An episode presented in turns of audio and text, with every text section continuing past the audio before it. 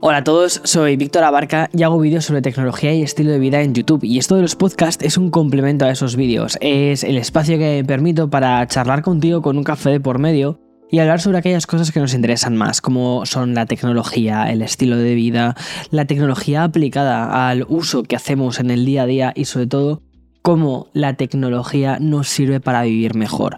Sobre todo esa es la parte en la que quiero enfocarme dentro de este podcast. Pero antes de comenzar con el episodio de hoy, quiero darle las gracias a Zurich Link por haber patrocinado también este episodio. Así que aquí un mensaje del sponsor. Turic Link es un seguro 100% digital y eso significa que vas a poder gestionarlo directamente desde la aplicación de tu teléfono. Si le sucede algo a tu teléfono, ellos se encargan de repararlo. Y además que utilizan piezas originales. De este modo no pierdes la garantía, eso es un punto muy importante. Además también cubre el tema del robo por fuerza o daños accidentales por líquidos o eléctricos. Una cosa que me gusta mucho de Zurich Link es que puedes gestionar todo directamente desde la aplicación del móvil. Por ejemplo, elegirlo en modalidad on demand. Eso significa que pagas por el tiempo que estés utilizándolo únicamente. O también puedes cambiarlo a modalidad anual. En caso de que le pase algo, accedes directamente a la aplicación y gestionas todo de una forma muy sencilla y 100% online. Échale un ojo al enlace que te dejo en la descripción del podcast y también del vídeo si lo estás viendo en YouTube, porque de verdad considero que con este tipo de dispositivos que, oye, pues cuestan un dinero, merece mucho la pena tenerlos asegurados. Realmente desde que empecé Café con Víctor siempre he pretendido que el podcast sirviera como una especie de guía para navegantes, para todas aquellas personas que estamos navegando ¿no? en, lo que es el día a día, en las innovaciones, en todo lo que vemos. La tecnología va tremendamente rápida y muchas veces yo creo que, sobre todo, me doy cuenta analizando, analizando los productos de tecnología, que es muy fácil quedarte simplemente como anodado, ¿sabes? De, wow, qué pasada, qué pasada de este producto y de repente vernos metidos en que en lugar de que de ver de estar viendo la tecnología como una herramienta que nos sirve a nosotros para hacer mejores cosas, nos terminamos metiendo en una dinámica en la que nosotros estamos sirviendo a la tecnología. Y creo que eso justo es un poco lo que intento, intento evitar. Y lo que me gustaría conseguir con, con Café con Víctor es justo, es justo eso, ¿no? Que se convirtiese en esa especie de guía para navegantes, de, guía para todas aquellas personas que necesitan o que, como yo, ¿no? Es decir, somos millennials que utilizamos la tecnología mucho, mucho en, nuestro, en nuestro día a día, pero que necesitamos de vez en cuando esa especie de dosis de entender por qué utilizamos lo que utilizamos del modo en el que lo utilizamos. Eso creo que es algo interesante. Y sobre todo también, por ejemplo, ahora viendo cómo está avanzando Sora, ¿no? Que es lo que te comentaba justo al principio del episodio. El hecho de decir, ok, los vídeos que vamos a empezar a ver son vídeos hechos por personas reales. Eso tiene un montón de implicaciones. Desde mm, el tema de, de, los deepfakes, ¿vale? Algo que es tan fuerte como los deepfakes. O por ejemplo, algo tan interesante como el poder darle herramientas a los creadores de contenido o a los filmmakers de imaginarse nuevos escenarios que jamás han existido y que de cualquier otro modo hubieran sido muy difíciles o muy caros de poder recrearlos porque hay que contratar diseñadores de un nivel muy avanzado, no sé qué. Es decir, a ver, yo sigo, yo sigo pensando que, por ejemplo, todos aquellos puestos de trabajo relacionados con VFX y demás de gente, de gente muy top no van, a, no van a ser reemplazados en absoluto porque van a seguir siendo necesitados para poder crear esas experiencias tan únicas. Pero, por ejemplo, estaba pensando, si quisiese, yo qué sé, eh, de repente una movida volando por encima de, mi vídeo de YouTube. No tengo las posibilidades económicas de poder contratar o hacer eso. Sin embargo, sí que puedo, o sea, de contratar a una persona para que lo haga, ¿no? Pero sí que puedo, por ejemplo, decirle a Sora que diseñe esa, esa escena, por ejemplo. No va a ser tan bueno como si fuese un diseño ad hoc específico para lo que estoy buscando, pero sí que puede funcionar de cara a resolver algo. Estamos viendo muchísimo, por ejemplo, con la inteligencia artificial generativa en textos. Llevamos ya un año con esto, ¿vale? Y lo curioso de todo esto es que aunque en Amazon se están publicando más libros que nunca relacionados, bueno, no relacionados, hechos con inteligencia artificial generativa, ChatGPT está haciendo más libros que nunca y aunque hay muchos autores que están autopublicándose y demás, realmente están hechos con inteligencia artificial generativa, el valor de esas historias es tan bajo que no están yendo a ningún lado. A lo que voy es que al final la labor del humano es una labor más de, edición, de decisión, de, de tú sí, tú sí, tú no, ¿sabes? De decir, qué cosas entran, qué cosas no entran. Y el tema de la inteligencia artificial creo que está muy bien, por ejemplo, a la hora de hacer un libro. para pensar en cómo vas a darle cierto dinamismo a la historia o en cómo te vas a apoyar en la creación de ciertos personajes. Pero luego tú tienes que decidir como creador, como, como director de esa, o como editor, ¿no? De, de, esa novela, tienes que decidir por dónde van a ir las cosas. No puedes dejarle a una inteligencia artificial que decida 100% por ti, porque lo que termina sucediendo son monstruosidades, es decir, no va a ningún lado. Y lo que estamos viendo ahora es un volumen ingente de publicaciones. Incluso Amazon hace, no sé si esta semana o la pasada, ha puesto un límite a la cantidad de obras que un autor puede publicar por día. Por día. Básicamente porque la gente estaba subiendo dos, tres obras por día. Y era en plan de, bueno, pues si alguien me lo compra, si se lo cuela a alguien, pues perfecto, ¿no? Pero es que yo creo que la gente no es así. La gente quiere leer textos, quiere ver películas hechas por personas, porque al final las emociones, esa, esa especie de, craft, esa especie de, de bueno, de, de, arte de hacer las cosas sigue estando. Obviamente, si te vas a leer un libro que es una patata ya de por sí, hecho por una persona por inteligencia artificial, pues te da igual. Claro que existen libros patatas hechos por personas, pero creo que cuando te lo llevas ya al terreno de inteligencia artificial, el volumen de que eso suceda, las probabilidades de que eso suceda es aún mayor. Lo mismo sucede con Sora a la hora de creación de vídeo y también cuando le metes, por ejemplo, llevándonoslo al punto de la innovación, ¿no? De todas estas novedades, todas estas cosas que estamos viendo, la realidad virtual, las realidades mixtas, las Apple Vision Pro liderando este camino hacia donde vamos, pues sí que efectivamente puedes decir, hostia, vamos muy rápido en lo que es la creación o la posibilidad de crear un mundo completamente imaginario, como sería pues eso, a través de Sora y metértelo, enchufártelo en un casco de visor virtual y de repente estar metido en unas nubes que jamás han existido, en una, en una dinámica que jamás ha existido, que jamás que no ha sido ni siquiera grabado por personas ni hecho por personas, no ha habido mediación de una persona para hacer esto es una locura, al final estás viviendo la realidad de una inteligencia artificial, ¿no? Un poco. Una realidad artificial, ya una realidad virtual, una realidad creada por una inteligencia artificial sin que, sin que eh, haya habido la intervención de un ser humano. Una locura. Entonces, yo sinceramente creo que todas estas cosas no van a suceder o al menos no tan hardcore, no tan locura como pensamos muchas veces que va a parecer. Es decir, considero que el mundo se parece mucho menos a Black Mirror de lo que Black Mirror y de lo que las noticias de televisión quieren contarnos, porque tengo una fe tremenda en el ser humano y en la capacidad que el ser humano tiene de decir, esto sí, esto no. Que cuando las cosas son demasiado extrañas, decimos no. Por ejemplo, mira, un caso muy claro fue las gafas de Google, Google Glass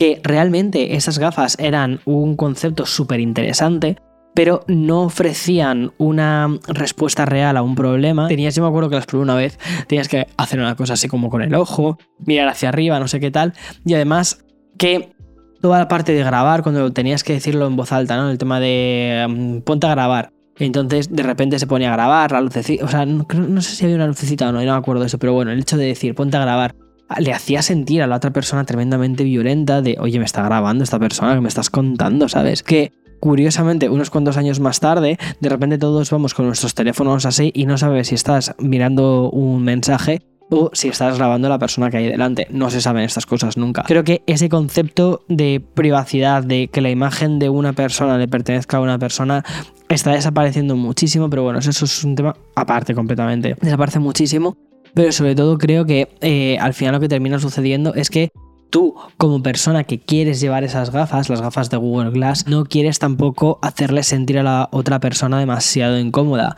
Y por eso creo que este tipo de productos no han salido adelante.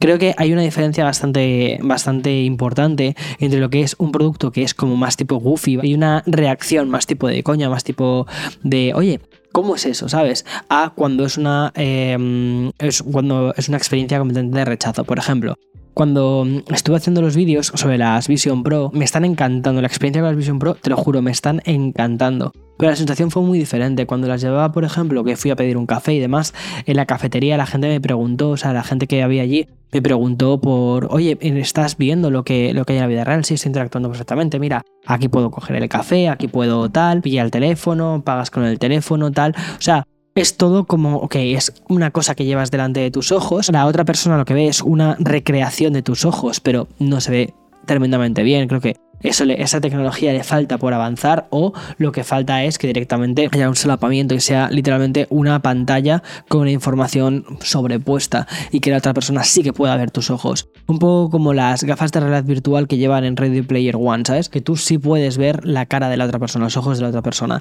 Es que es un concepto muy similar al de las Apple Vision Pro, ¿eh? la verdad.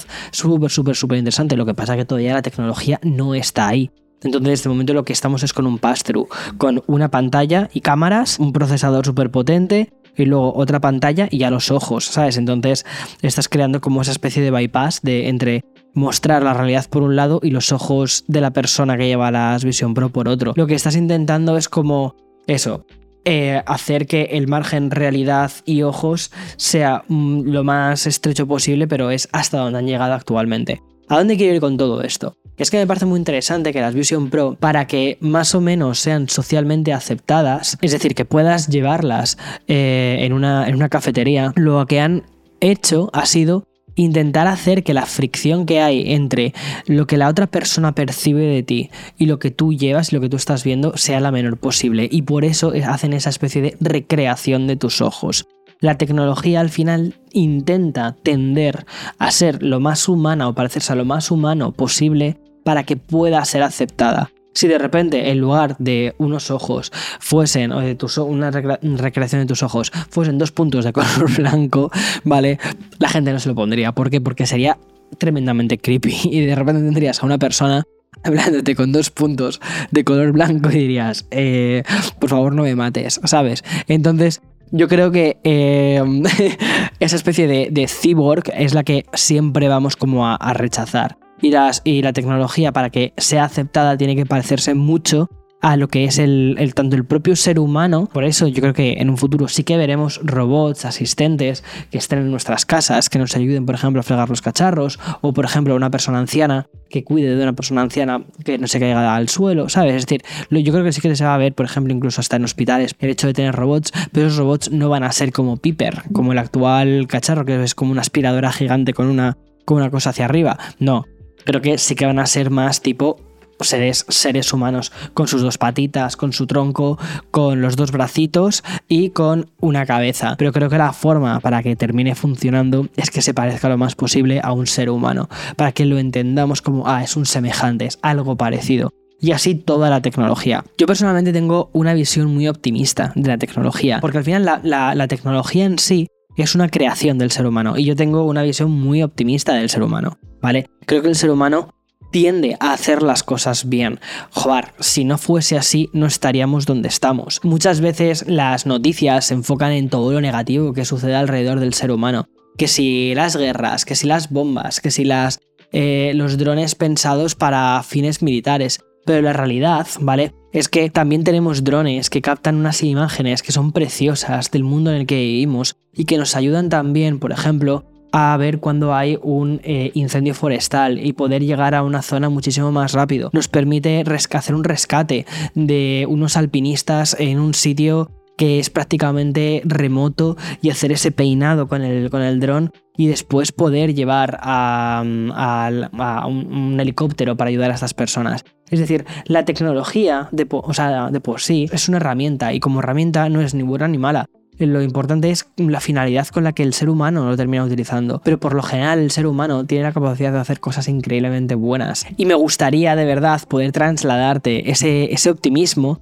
también a ti, que cuando leemos en las noticias como que parece que el mundo se va a, acabar porque todos vamos a terminar con unas gafas delante de nuestro... No, no, no va a pasar eso, no, no creo que pase, o sea, lo veo muy difícil. Veo muy difícil que dejemos de prestar atención al mundo que tenemos delante de nuestros ojos, al mundo real, al mundo tangible, a este café, a tu pareja, a tus hijos. Eso no va a suceder. ¿Por qué? Porque al final los seres humanos estamos cableados para que las cosas tangibles sigan importándonos. Pero si podemos darle una capa extra de información, pues genial. De hecho, estos días en, el Mobile World Congress de, Barcelona, que yo este año no he ido, me he quedado, me he quedado en Nueva York, una de las cosas que he, visto es que todavía las empresas de tecnología, o sea, otras marcas, no han desarrollado tecnologías similares a las Apple Vision Pro.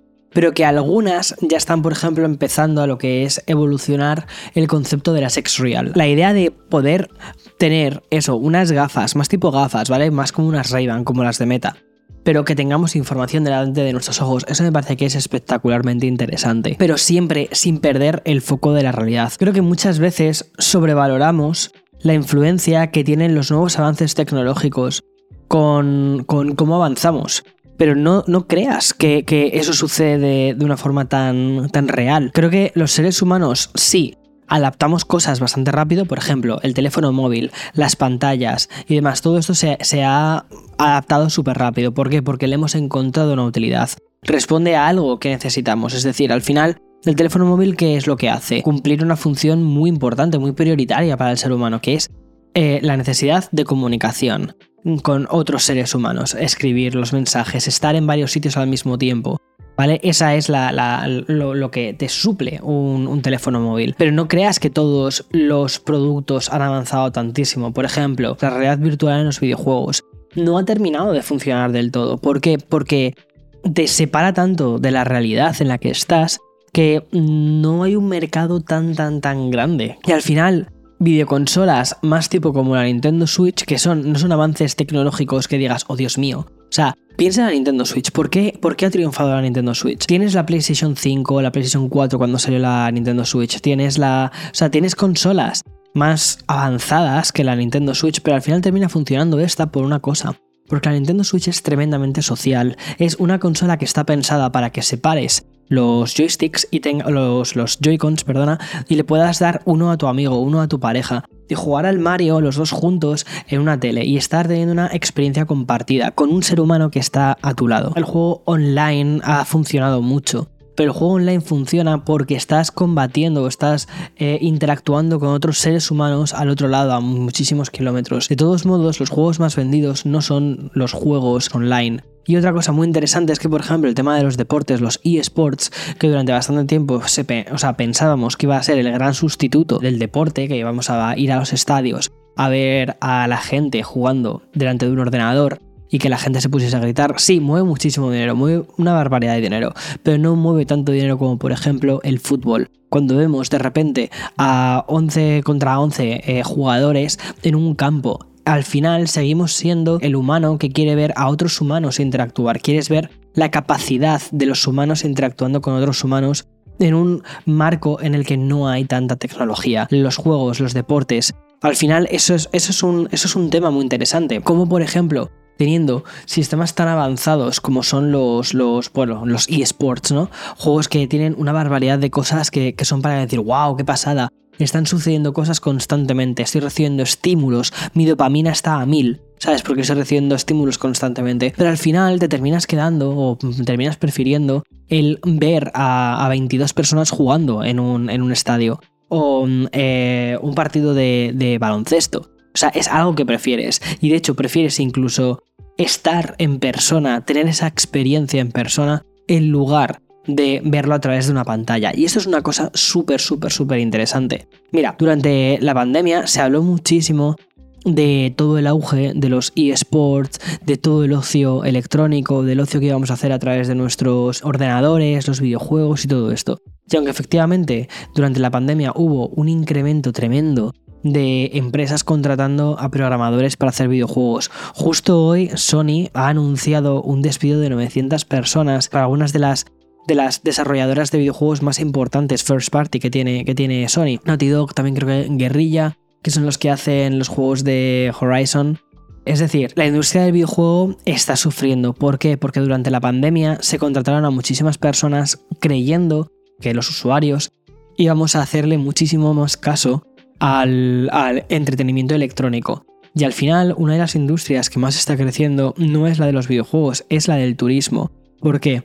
Ha terminado la pandemia y todo el mundo quiere salir fuera, todo el mundo quiere salir a capturar su realidad, es decir, la realidad, pero a través de nuestros ojos, con su teléfono móvil. No quieres verlo ya en Instagram, quieres ir a experimentar esa realidad. El otro día me leí un artículo súper interesante que hacía monocle al, a uno de, Lufthansa, eh, al CEO de Lufthansa. Básicamente lo que contaba el CEO es que en los 30 años en los que él lleva dirigiendo la compañía, nunca habían visto un pico tan grande de demanda de vuelos por parte de los pasajeros como están teniendo. Es decir, que está siendo increíble y que parece que esto no está, no está bajando, sino que al contrario va en aumento. Las ganas, las necesidades de, de ir a descubrir el mundo han crecido después de la pandemia, porque yo creo que durante el tiempo que estuvimos ahí metidos en casa nos dimos cuenta de que las pantallas están... es, es un entretenimiento, es un pasatiempo, pero al final el tiempo real, el tiempo de... O sea, es que hay que diferenciar dos cosas. El tiempo real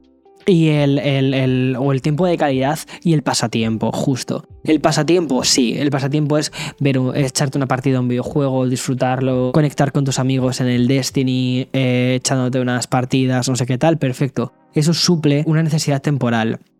Pero luego al final del día quieres salir con tus amigos, eh, de cena, quieres estar tomándote tu hamburguesa con tus patatas y con tu copa con tus amigos, y quieres estar disfrutando de su compañía codo con codo o quieres irte de viaje con tus amigos. Y eso no lo suple una, una virtualización de la realidad. Porque al final la realidad que queremos vivir es la tangible, es la de tocar. Y por eso también está habiendo un auge. Si, si, es que hay un montón de puntos, estamos viendo un montón de indicadores está viendo un auge, ya no solo de lo que es la música digital, es decir, los servicios de suscripción, el streaming, todo esto está funcionando, sí, perfecto, estar en sus máximos, eh, mm, increíble. Pero por ejemplo, está viendo eh, lo que se llama el pinchazo del streaming, como muchísimas plataformas, HBO Max, eh, que ahora se llama Max, que es de Warner, ¿no? Intentan hacer una, una fusión con otra empresa, como las compañías suben los precios porque Mm, necesitan cubrir demanda, no sé qué, bueno, una serie de cosas que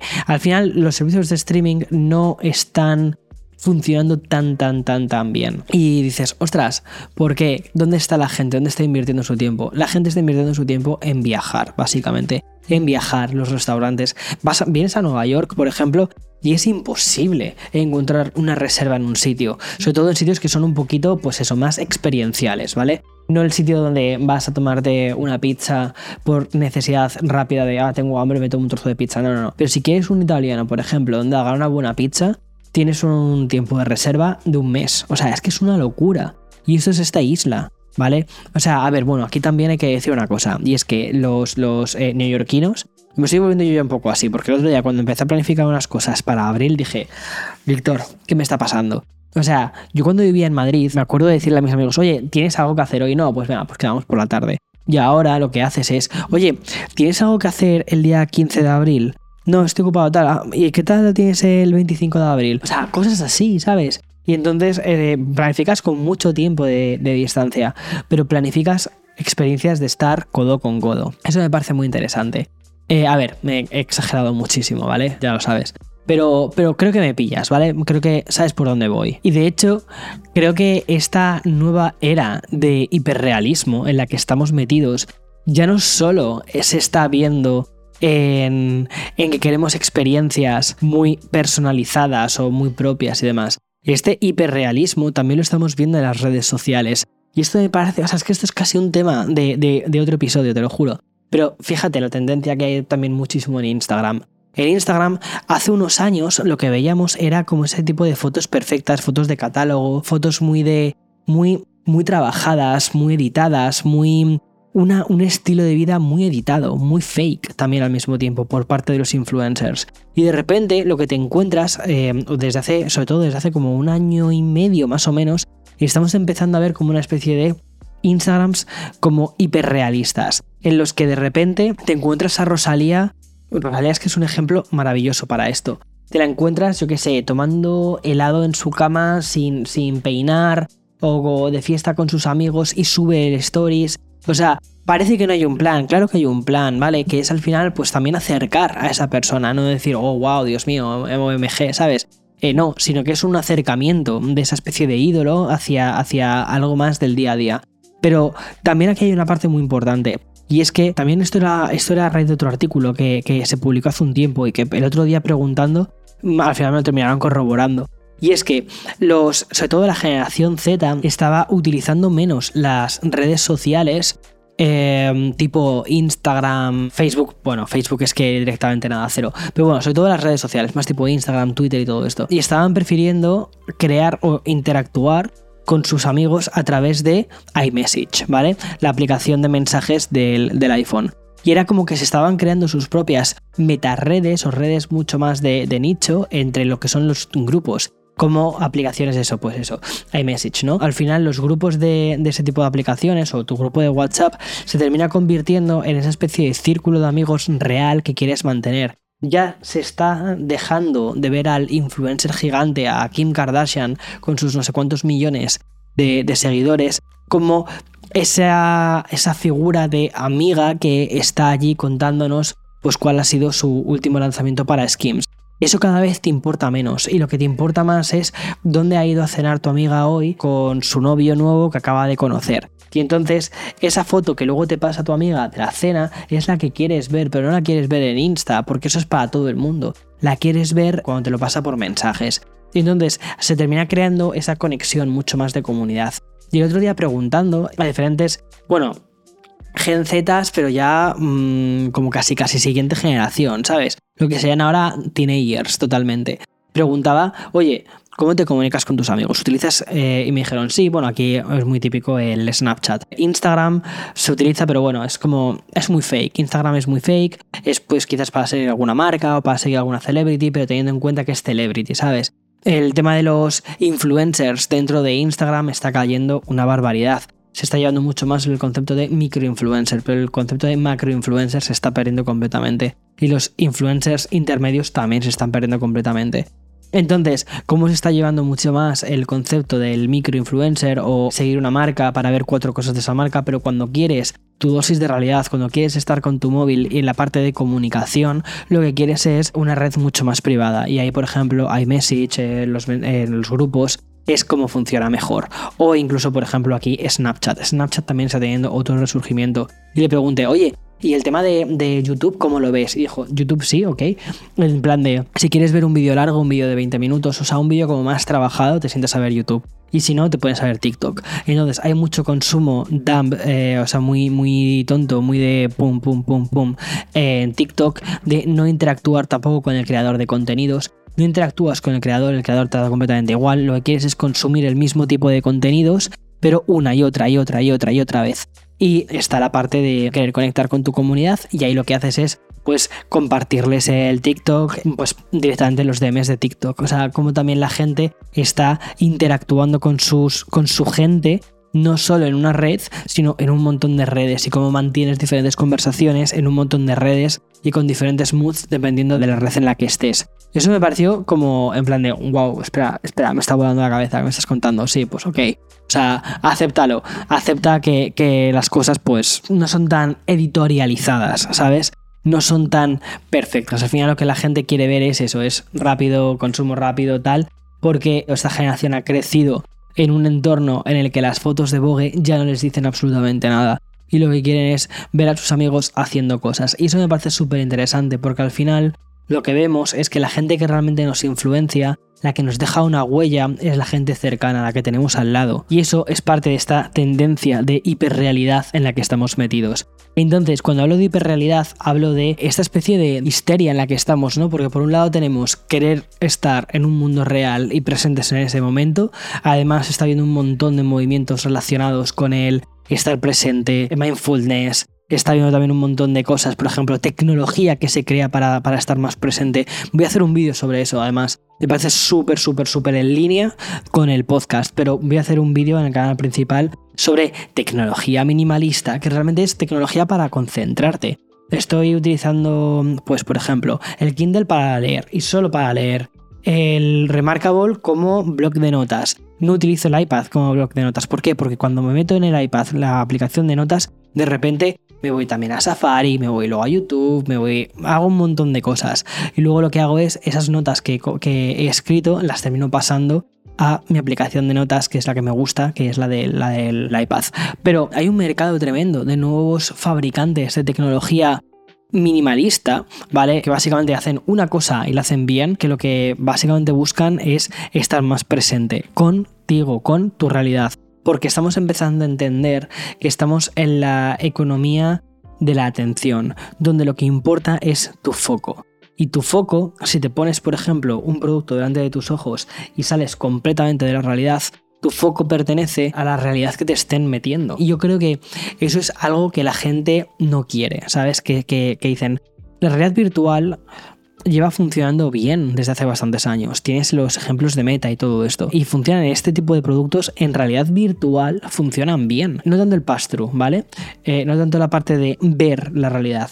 Pero el estar en esa realidad virtual funciona bien. Sin embargo, no han tenido tantísimo éxito. O sea, está ahora Meta con las Quest 3 está teniendo como una especie de resurgimiento debido a que se han sumado a la ola de las Vision Pro. Entonces, las Vision Pro donde me parece que son más interesantes no es en la realidad virtual, no es en la parte de desconexión completa, no, es en la parte del enriquecer la realidad presente, la que estamos. Y por eso, de verdad, soy muy optimista con el tema de la tecnología, porque creo que al final las personas sí que somos de decir, si me va a sacar demasiado de mi vida real, si no me va a solucionar los problemas que yo tengo en mi vida real, no lo quiero. Y obviamente, el ignorar tus problemas con otras cosas, eso es placebo. Y eso no es algo que la gente quiera. Eso ya existe de muchas formas diferentes. Y eso es algo que la gente no quiere. Entonces, honestamente creo que nosotros como humanos tenemos ya puesto el filtro de qué tecnología vamos a aceptar. Vamos a terminar viendo como aceptable. De esto sirve para un propósito, esto nos ayuda a ser mejores como especie. Perfecto, vayamos por ahí esto nos anula como especie, eso se termina rechazando. Hay un montón de ejemplos en la historia y yo por eso soy como súper optimista con, todos estos avances. Y por eso cuando al principio te contaba, ¿no? La frase esta que me, que me decía de los tiempos revueltos, los tiempos así inciertos, pero también interesantes, ¿no? Con, con todas estas nuevas novedades. Es como, son inciertos hasta cierto punto. Porque si miras un poco los puntos hacia atrás, se vas uniendo las cosas, al final te das cuenta de que el ser humano tiene una capacidad bastante buena para decir, esto no, ¿sabes? Eh, y eso, eso es algo que me, que me fascina. En fin, quería hacer este episodio muy, muy como los café con Víctor más clásicos, en los que de repente divagaba sobre un tema. Básicamente esto es muy charla de café. Pero es que me parecía interesante echar como ahí un poco el freno de mano porque venimos de unos cuantos episodios en los que te he hablado de innovaciones tecnológicas que son espectaculares y como innovaciones, como persona a la que te gusta, a la que le gusta la tecnología, son una locura, ¿vale? Pero creo que es importante de vez en cuando decir, hey, ok, ¿hacia dónde vamos? Y por eso me apetece además volver a esa dinámica súper positiva de el hecho de que Café con Víctor sirva ¿no? como, como esa especie de, guía para navegantes, como decía antes, de cara a, mm, bueno, pues a que todos estos avances que vemos, ponerlos en perspectiva, entender cuáles sí son útiles, cuáles no lo son tanto, ver más allá del hype y hacernos las preguntas importantes, que son, ¿cuándo fue la última vez que saliste de casa solamente con la cámara de fotos? O con el reproductor MP3, o con el iPhone, pero directamente sin mirar Safari o sin mirar los mensajes que te estaba mandando tu equipo de Discord. Creo que es importante utilizar la tecnología en los contextos indicados y tener también nuestro espacio propio, tener nuestro momento para desarrollarnos nosotros como individuos, como personitas. Y ya está. Eso, eso es todo por hoy. en fin, espero que te haya gustado el episodio. Chao.